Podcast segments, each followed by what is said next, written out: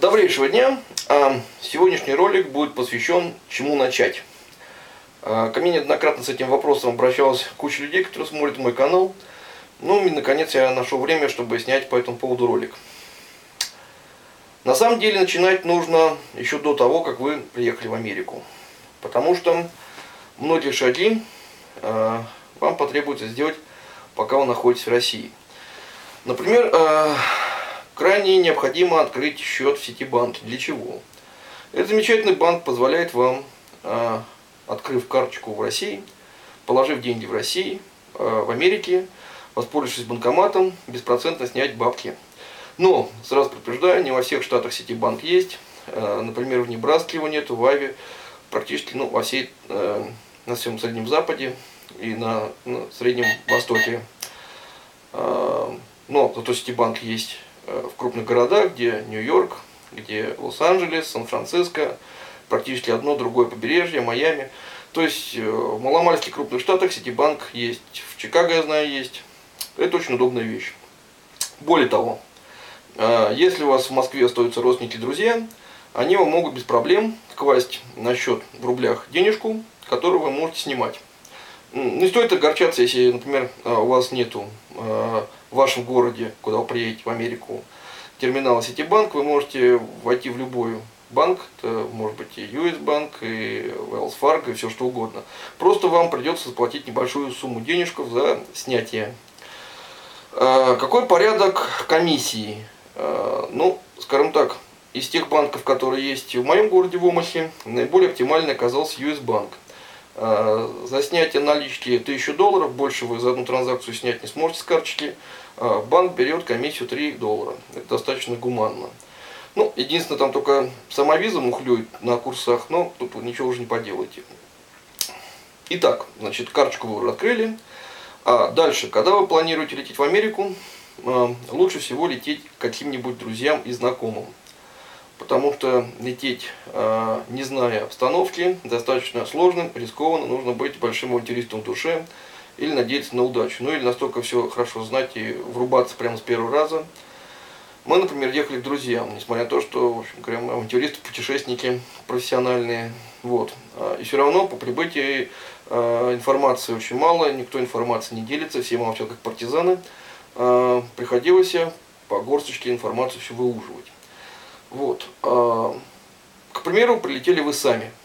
Нет проблем а, зарезервировать гостиницу, даже находясь в России. Вы можете спокойно полезть по американским сайтам. Огромное количество разных отелей, э, и «шестерка», и «супер 8», и другие разные э, недорогие отели. Это сетевые в основном отели, есть и локальные какие-то. Всегда можно зарезервировать отель недалеко от аэропорта. Вот. Это не является проблемой найти отель в пределах 40-50 э, долларов. Буквально можно его зарезервировать на неделю, опять же из Москвы, без проблем. Э, внести депозит своей пластиковой карточкой. Также можно арендовать машину. В отличие от европейских стран, аренда автотранспорта в Америке крайне дешевая. Вот. А, я пользовался арендкаром всего один раз, это была фирма «Бюджет». А, там есть даже такая тонкость, если вы а, заказываете из Э, какого-то локального места, то есть вот вы конкретно знаете, что поедете вот в этот офис там, бюджета э, брать машину, у них представлен листинг тех машин, которые доступны для э, ренты. Если вы, например, арендуете самую-самую-самую дешевую машину, э, какая-нибудь совершенно малолитражка, невменяемая, там, какой-нибудь Hyundai, вот, э, есть тема, что, скорее всего, э, зарезервировав и внеся депозит, этой машины на месте не будет. Что происходит в этом случае? В этом случае э, та фирма, которая э, вам обязана выдать машину в рент, обязана предоставить вам э, любую машину, которая сочтет нужным. Как правило, хуже, чем ну, ту литражку, малолитражку, которую вы зарезервировали, ее нету. Поэтому вам э, предложат э, машину классом получше. Но за те же деньги, за которые вы уже как бы договор заключили. Это такая прикольная фишечка. Я с ней уже сталкивался в прошлую поездку в США. Вот, нам выдали тогда Chevrolet Aveo для моей поездки. Вот. А дальше стоимость ренты. Ну, это в среднем где-то 25 долларов в день, это минималка самая. Вот, на самый малобюджетный вариант. Цены вы опять же можете пробить в интернете. Вот. А, значит, вы вселились в отель, машина у вас уже есть. Следующие ваши шаги. вам необходимо будет уже искать а, жилье на проживание на долгий срок, потому что отель это дело хорошее, но достаточно расточительное. Соответственно, машина ренткаровская тоже хорошая штука, но вам нужно будет обзавестись своим транспортным средством. Опять же, по прибытии в отеле у вас есть бесплатный Wi-Fi. Это стандарт де-факто. Практически во всех отелях есть Wi-Fi. Если нет в отеле Wi-Fi, есть Wi-Fi в любом Бургер Кинге, Макдональдсе, во всех Старбаксах, закусочных. Очень много где есть бесплатный Wi-Fi. В молах. Даже есть такие места, как публичные библиотеки э, в каждом крупном городе. Это такое место, где вы можете прийти, поработать, распечатать бесплатно на принтере что-то, подключиться к интернету, в общем, целый сервис. Все это бесплатно абсолютно. А, вам потребуется перерыть местные локальные сайты по поводу продажи автомашин. Опять же, куча фирм в каждом городе, на окраине. Есть там целые мексиканские районы, где специализируются на разборках и э, переколбашивании машин. Можно недорогую машину найти. Какие ценовые диапазоны, чтобы купить машину, которая сразу не развалится? Ориентируйтесь на ценник приблизительно 2,5-3 тысячи долларов. Это та самая цена, купив за которую машина вам прослужит хотя бы год. Брать э, за более дешевые деньги машину, конечно, можно попытаться найти, но это чистой воды лотерея. Вам все равно потребуется какие-то деньги вкладывать в ремонтные работы. Утверждаю это совершенно четко на своем собственном опыте, когда искал свою машину. Вот ездил, посмотрел все разборки, посмотрел все свалки, посмотрел всех дилеров, перерыл Craigslist, перерыл другие сайты, посмотрел. Две, две с половиной тысячи, это минимум, минимальный самый потолок. А, значит, купив машину, вы можете на ней ездить в течение месяца, не ставя ее на учет. За это время вам потребуется получить американские права. По закону, по закону, Приехав в США и оставшись на срок больше месяца, если вы месяц можете официально и легально ездить по своим российским правам, а после этого вам потребуется получать американские права. В некоторых штатах, как утверждают специалисты, могут быть другие законы, но я ориентируюсь на законы штата Небраска и Айвы. Вполне вероятно, что в других штатах где-то есть послабления. На самом деле а, права и ID-карточка это практически одна и та же штука. Она очень полезная, очень ценная. И в приоритетах она у вас должна стоять, скажем так, на втором месте после покупки машины, а может быть даже и на первом. Потому что ID-карточку вам придется предъявлять практически везде, где бы вы не останавливались, в гостиницах, в отелях. Показывать русский паспорт это немножко обременительно. Во-первых, это вызывает кучу лишних вопросов дополнительных, у людей возникает какое-то замешательство и так далее. Когда вы показываете американское ID, никаких вопросов вообще нет на нас вообще не обращают внимания, потому что тут огромное количество людей будут выглядеть так же, как и вы, с таким же акцентом говорить. Тут очень много приезжих практически в любом городе. Э, как получить э, вам ID или права? Значит, ID э, и права выглядят вот так, за одним маленьким исключением. Небольшое различие в дизайне. Значит, права позволяют вам водить машину и является сразу идентификационная карточка. Идентификационная карточка она только всего лишь как ну, аналог паспорта. Вводить вы по ней не можете. Вы сами себе отправляете два э, письма. Или просите друзей что-то отправить. Или э, просите какую-то компанию отправить вам два счета там, или бумажку о резервировании отеля. Пофигу. Абсолютно два любые письма, два конверта, которые приходят на ваш адрес. Возможно, даже в отель, в который вы вселились. В течение недели вы там проживаете, указываете адрес свой, там указываете номер комнаты, и к вам эти два письма приходят. К примеру, Естественно, то есть, если это будет указан какой-то отель, это не совсем камильфон, лучше, конечно, то есть, чтобы это были какие-то апартменты э, или, там, не знаю, адрес друзей. Но, грубо говоря, вам нужно предъявить э, два каких-то конверта, где указан ваш американский адрес и написано, что это вы, там, проживаете по этому адресу. Дальше вы едете в ближайший э, Driver Motor Vehicles Department, это такой офис.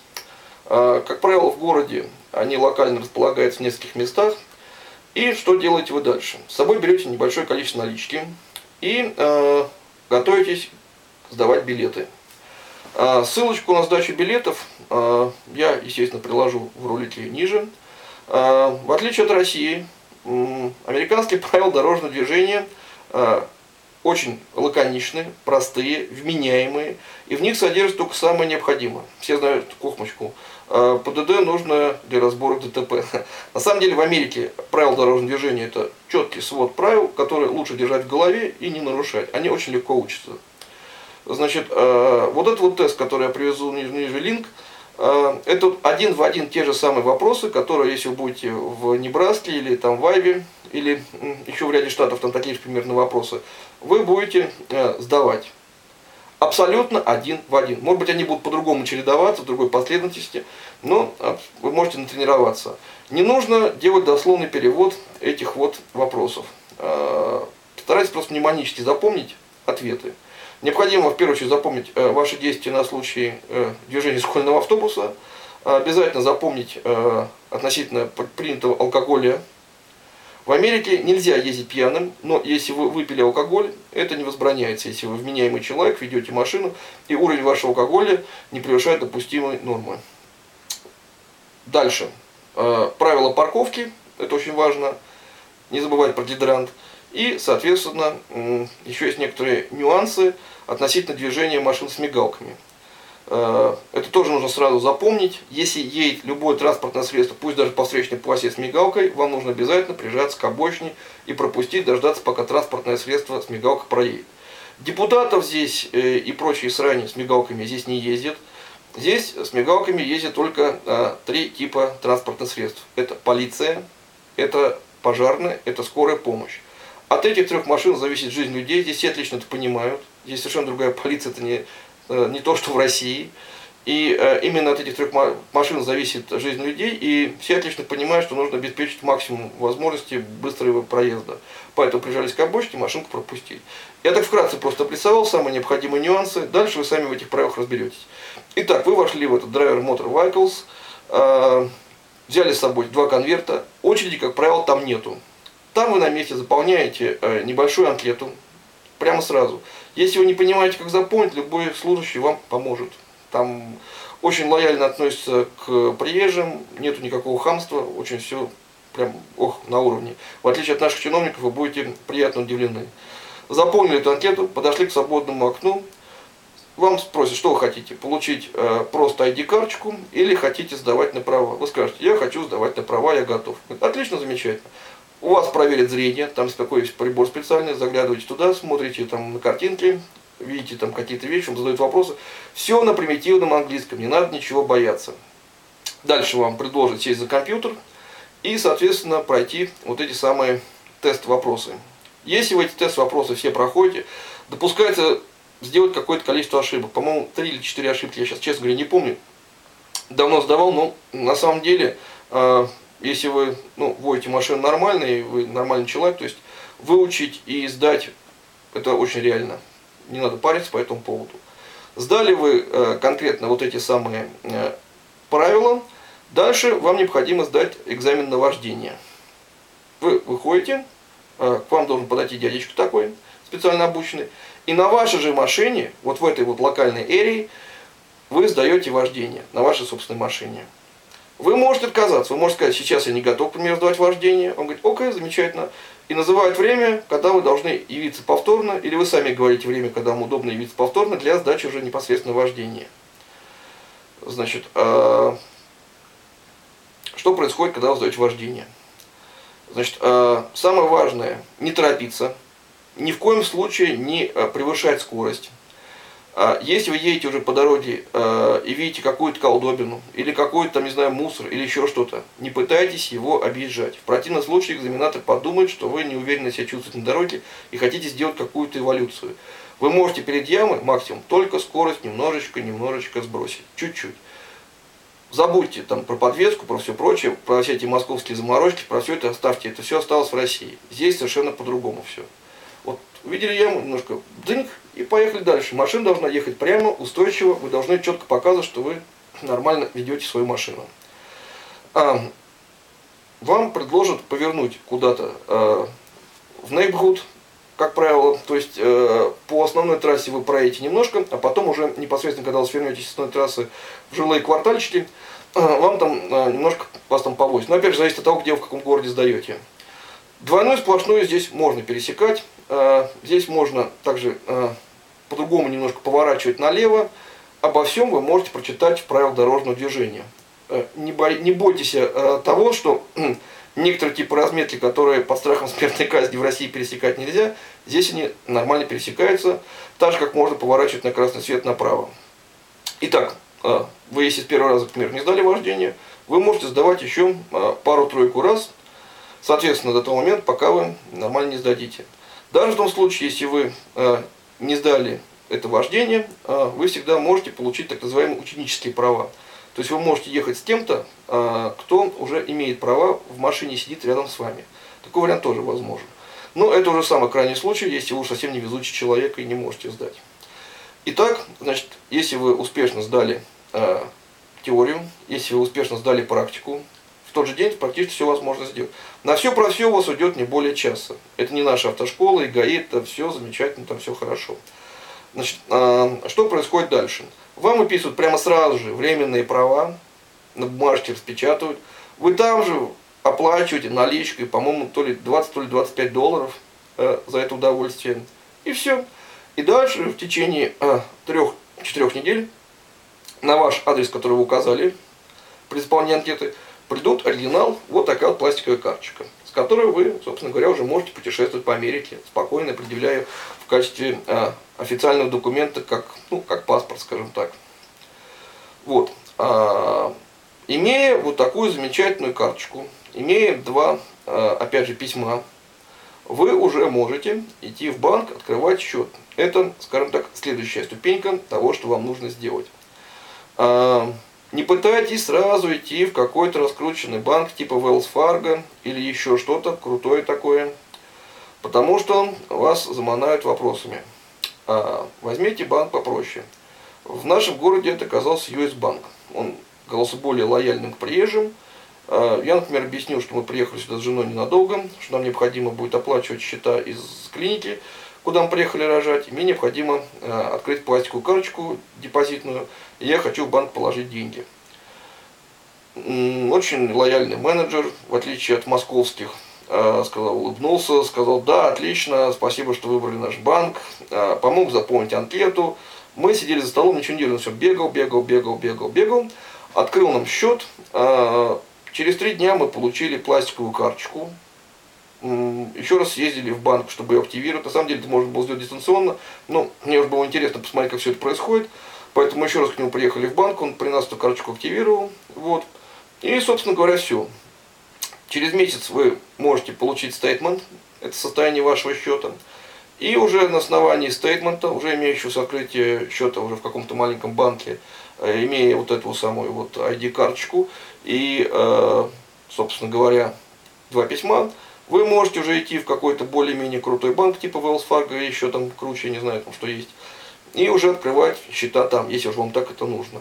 Потому что на основании вот этих вот бумаг уже в нормальном банке вы уже можете открывать э, счета.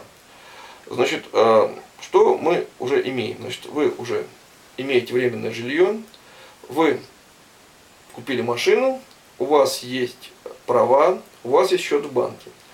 Возникает вопрос по поводу проживания. Все время проживать в отеле невозможно. Поэтому вам нужно будет сразу задача для оптимизации ваших трат – это искать жилье. Существует огромное количество сайтов, где есть информация о ренте жилья.